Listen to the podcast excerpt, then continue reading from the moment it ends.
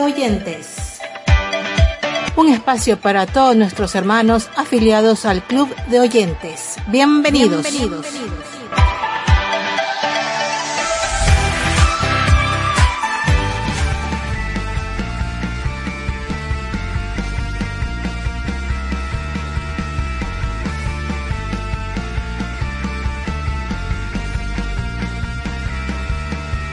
Muchas bendiciones del Señor tengan todos nuestros hermanos del Club de Oyentes de Radio Vida Esperanza Estéreo.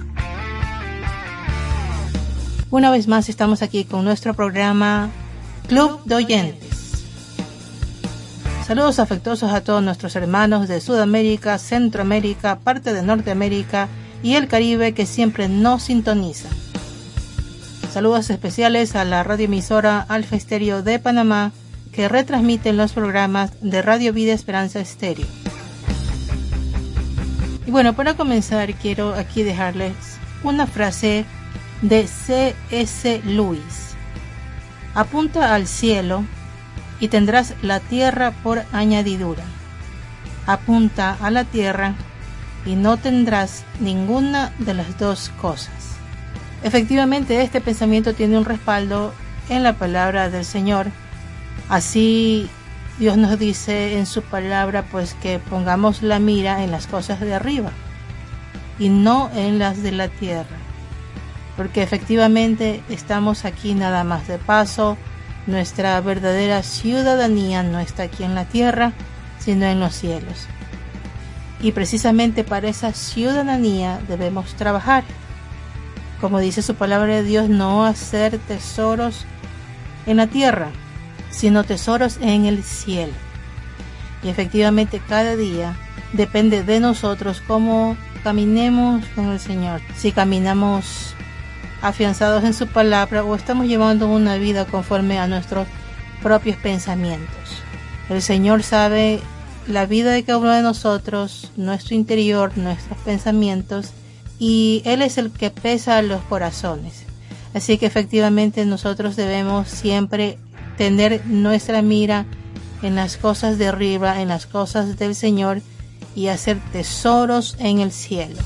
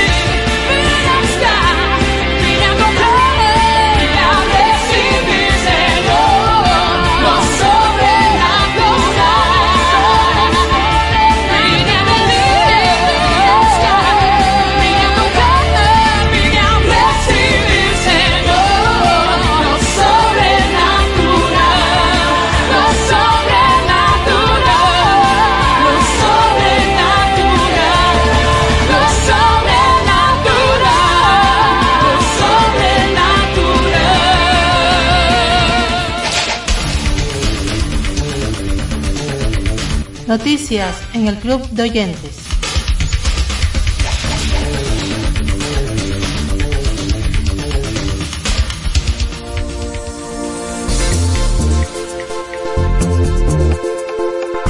Un misionero evangélico también falleció en el ataque realizado a la estación de Kramatorsk, 14 de abril 2022.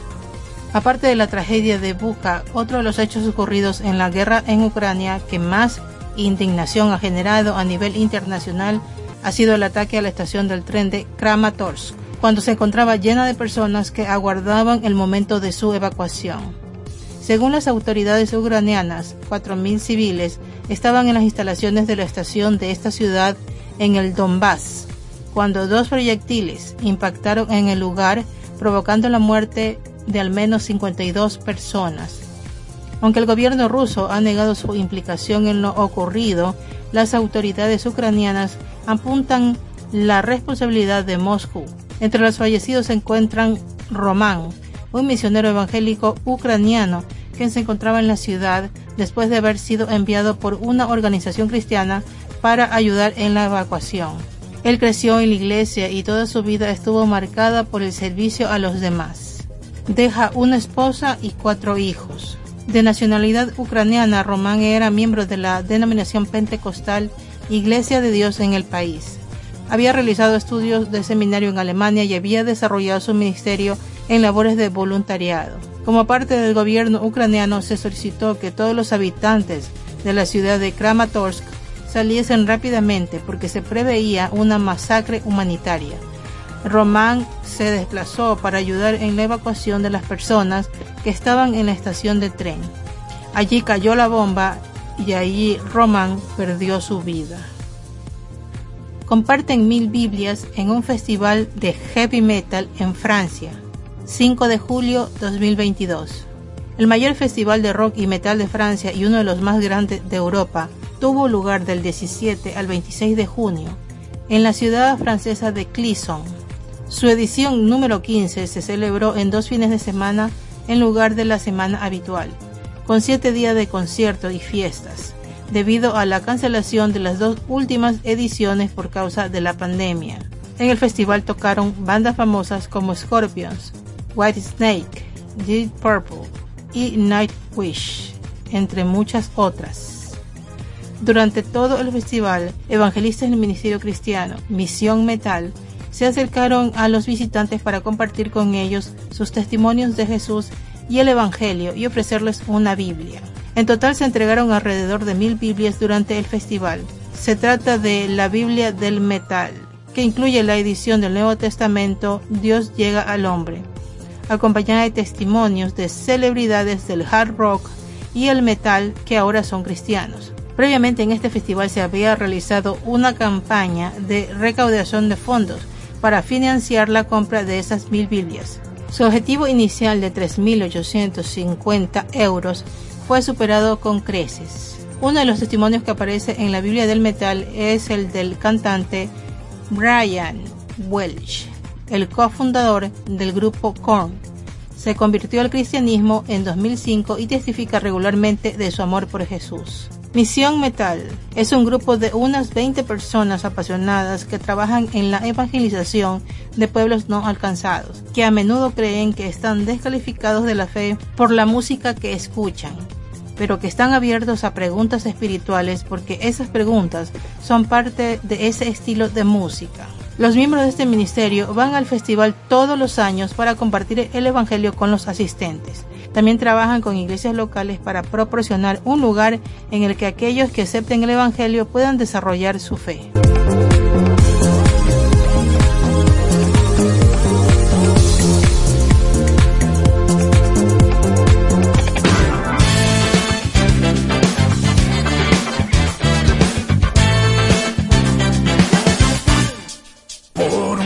Deseo se puede perder un hombre por un deseo egoísta. Una mujer también por un deseo egoísta. Se puede perder un hombre por un deseo egoísta. Una mujer también. Con la tentación no se juega. No, no, no, no. A la tentación reprender, no, no. A la tentación hay que salir huyendo. Cuida tu integridad y también a tu familia.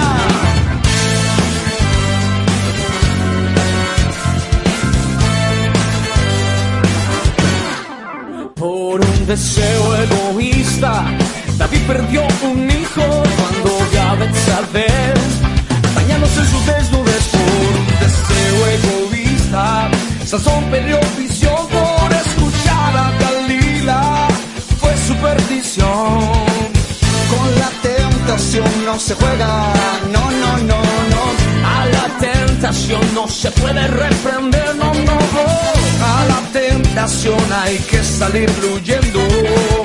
Cuida tu integridad y también a tu familia.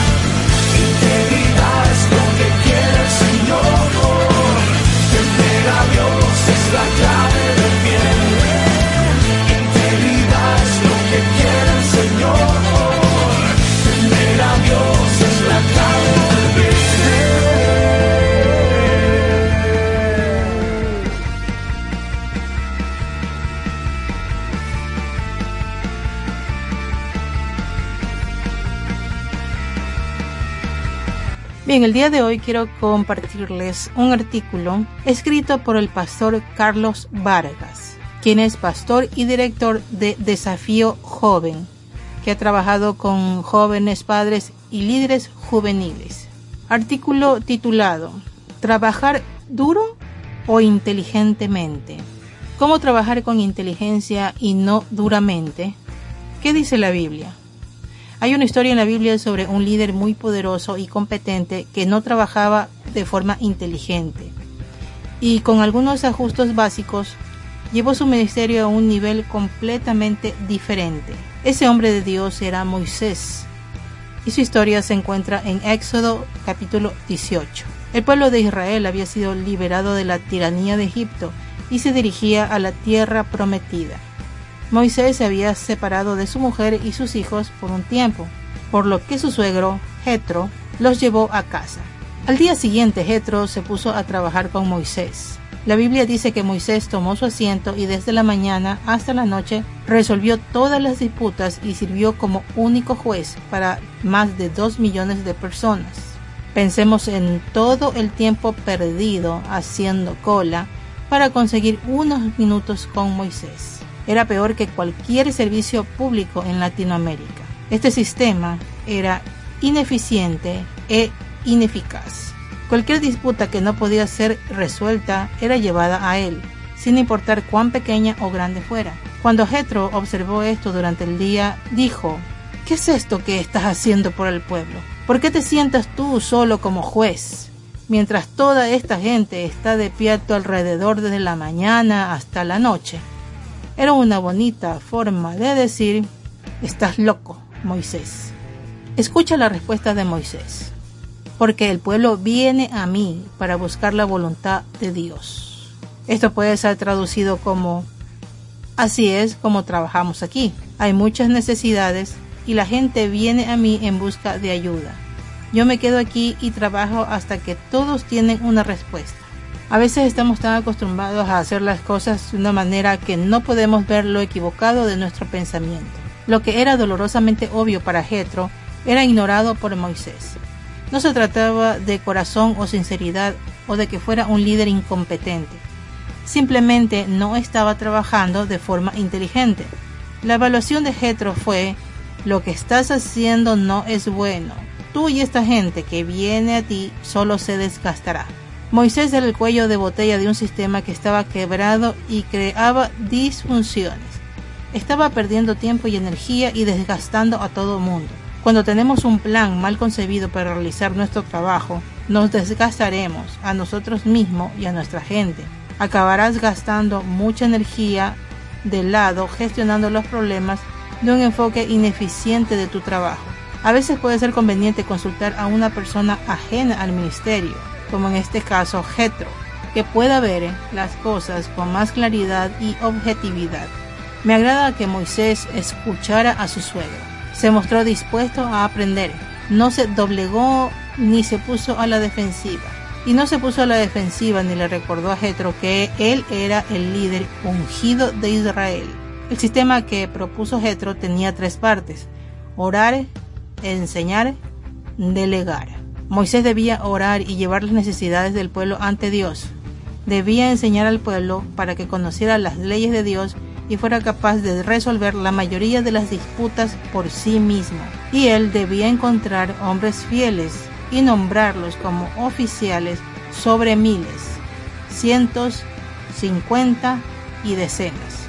Moisés tenía cuatro problemas que lo mantenían estancado, agotado e ineficaz. Número uno, problema de prioridad. No estaba haciendo lo que era más importante para su papel, que era interceder por el pueblo.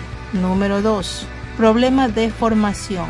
En lugar de tomar todas las decisiones, tenía que formar a la gente para que pudiera tomar la mayoría de las decisiones por sí mismo. Número 3. Problema de sistema. Moisés era el sistema. Número 4. Problema de delegación. Tenía que encontrar hombres fieles y delegar. Jetro le animó a nombrar líderes sobre grupos de miles, de cientos, de cincuentas y de decenas. Moisés necesitaba aprender a gestionarse mejor a sí mismo, a su trabajo y a los demás. El primer paso es tener claras sus prioridades. Casi siempre confundimos la actividad con la productividad. Necesito preguntarme regularmente, las actividades, programas y tareas en las que estoy trabajando realmente nos ayuda a avanzar hacia el cumplimiento de nuestra misión. Estoy invirtiendo mi tiempo en las más altas prioridades.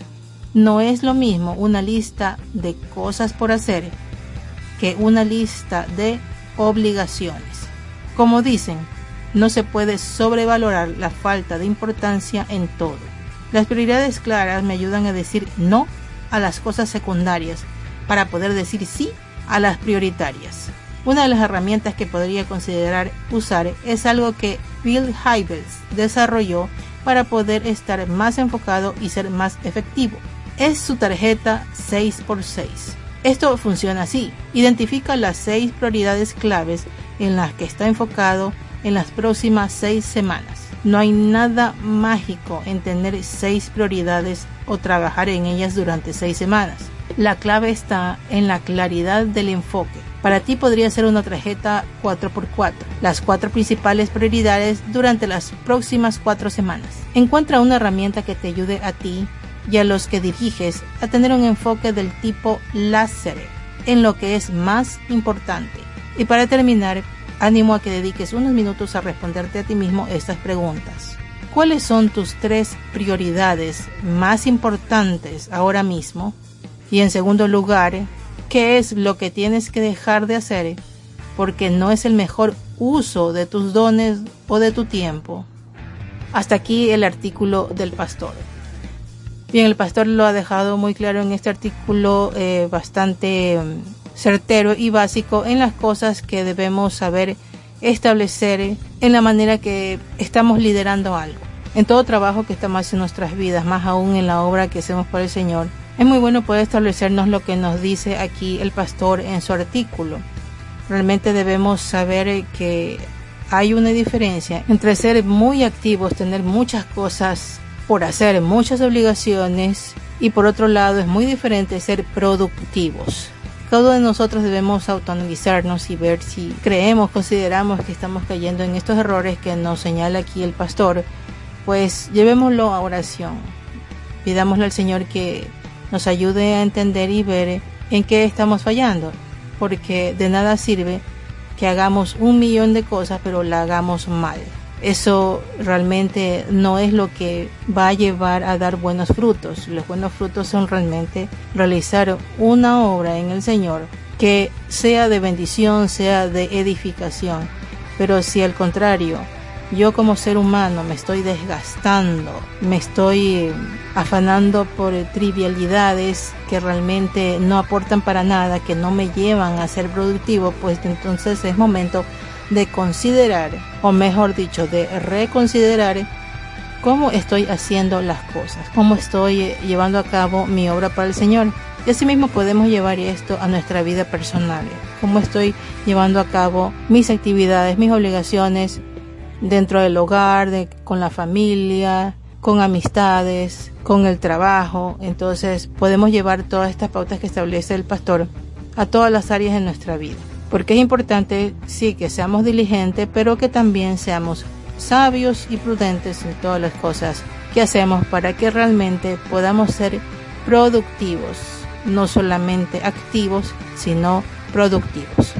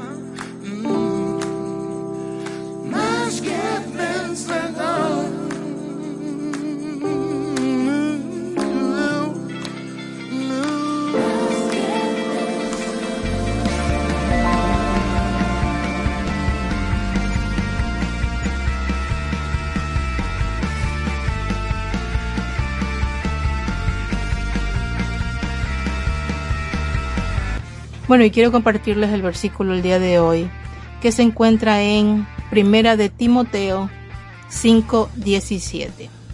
Los ancianos que gobiernan bien sean tenidos por dignos de doble honor, mayormente los que trabajan en predicar y enseñar. Amén, así es. Aquí nos dice claramente el Señor que los ancianos que gobiernan bien, eh, quiero hacer un énfasis en estas palabras, en esta definición, precisamente por el artículo del día de hoy que les he compartido. Claramente el Señor aquí establece los ancianos que gobiernan bien. Y con eso realmente nos está diciendo pues que la obra que hacemos en el Señor pues debe ser bien gobernada, bien realizada, bien dirigida. Y parte de hacerlo bien es precisamente las pautas que este pastor nos daba en el artículo, haciendo énfasis en que debemos saber establecer tres puntos básicos e importantes, como él decía, orar, enseñar y delegar.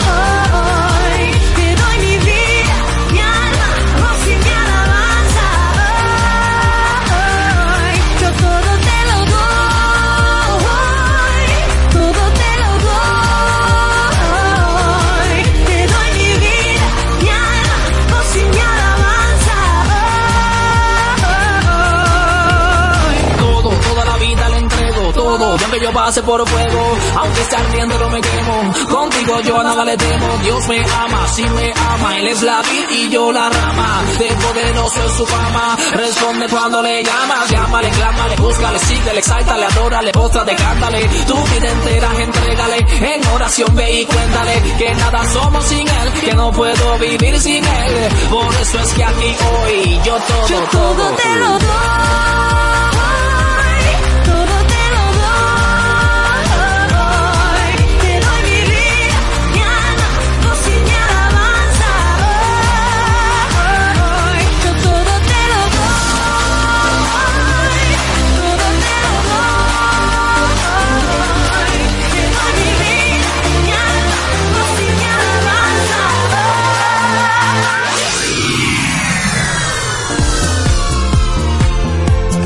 Somos la voz que se oye, la voz que se escucha desde el Caribe, desde el centro de Cuba, transmitiendo Radio Vida Esperanza Estéreo, compartiendo la palabra a toda nación. Una radio, una voz, un corazón.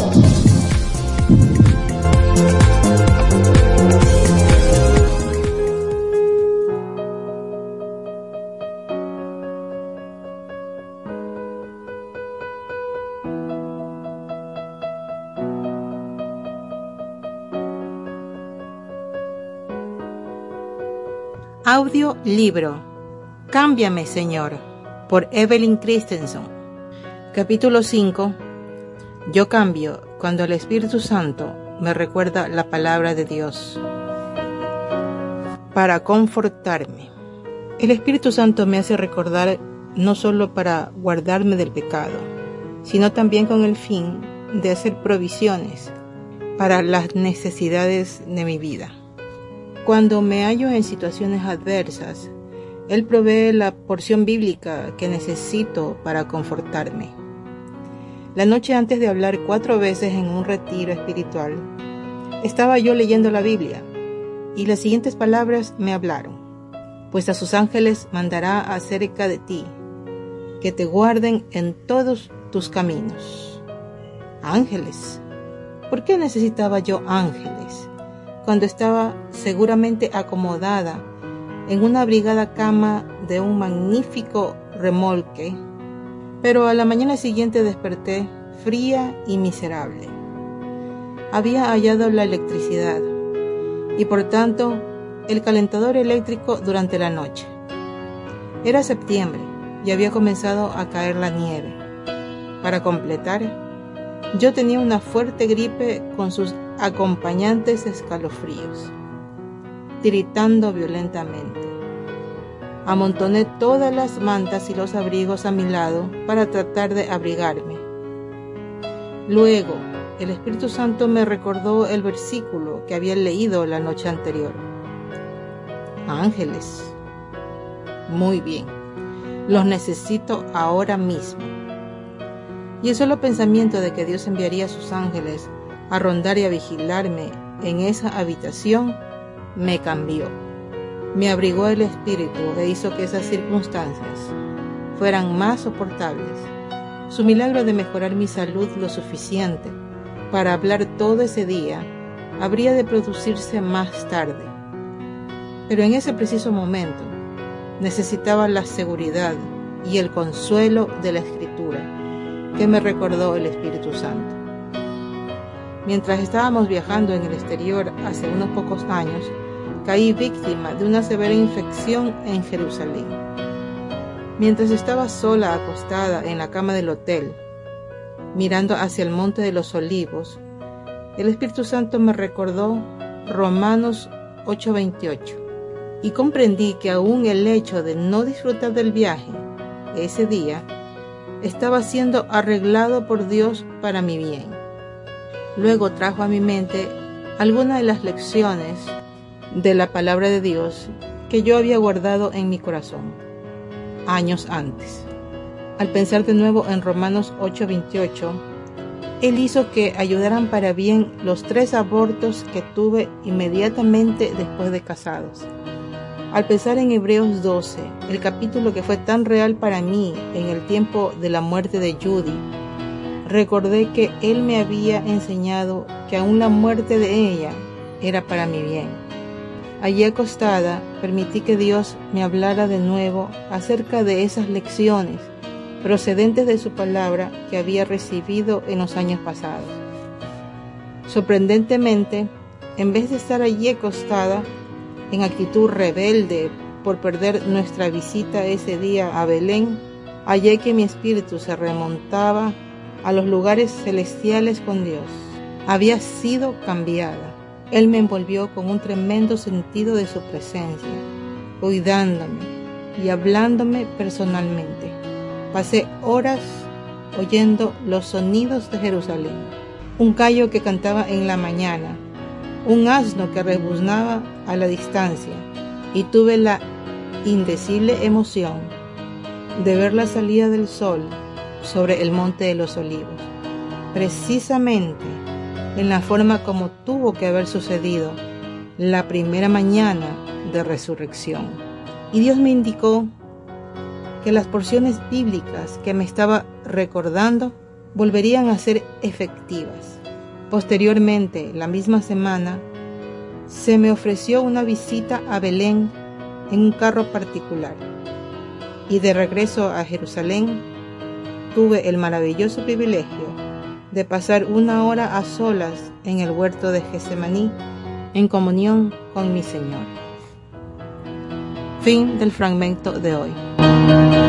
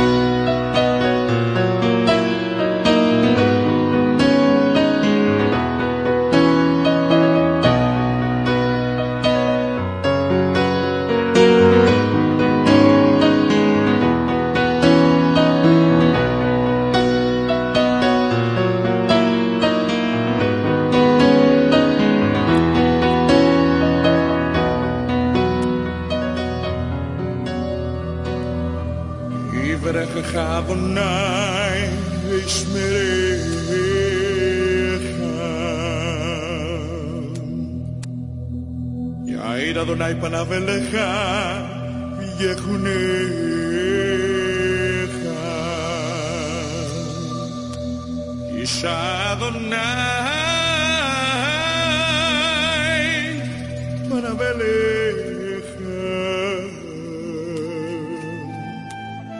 Bella Semleja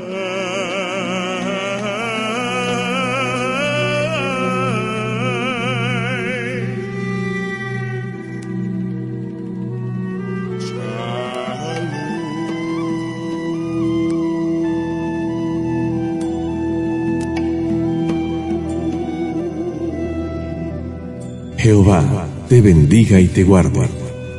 Jehová haga resplandecer su rostro sobre ti y tenga de ti misericordia. Jehová alce sobre ti su rostro y ponga en ti paz. Y pondrán mi nombre sobre los hijos de Israel, y yo los bendeciré.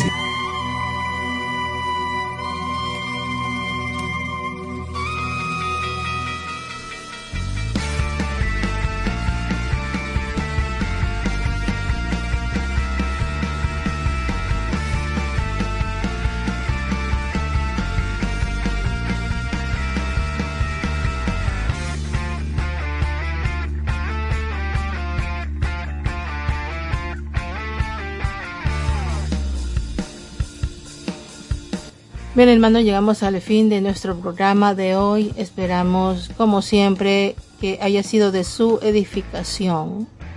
Recuerden que pueden escuchar todos los programas de Radio Vida Esperanza Estéreo de manera aleatoria en nuestra página web www.radiovidaesperanzaestereo.com. Pueden también ahí descargar la aplicación Android para sus celulares. Se despide ustedes su hermana y amiga Margie Toro desde Guayaquil, Ecuador. Nos vemos en la próxima semana en un nuevo programa para bendecir sus vidas. Dios les bendiga.